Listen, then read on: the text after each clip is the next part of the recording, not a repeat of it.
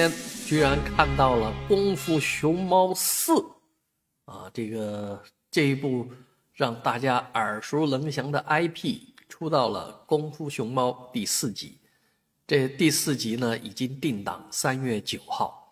啊，下个月就会上映了啊。所以我不知道现在的小朋友期不期待这部片子，反正啊，作为一个中年人，我也蛮期待这一部片子的。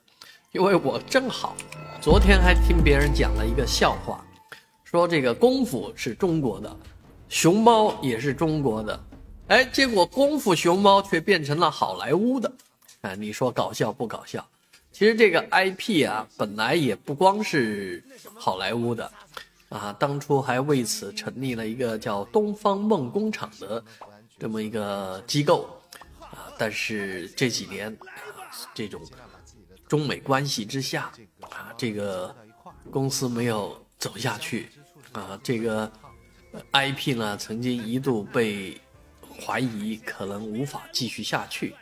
哎，这回《功夫熊猫四》终于来了，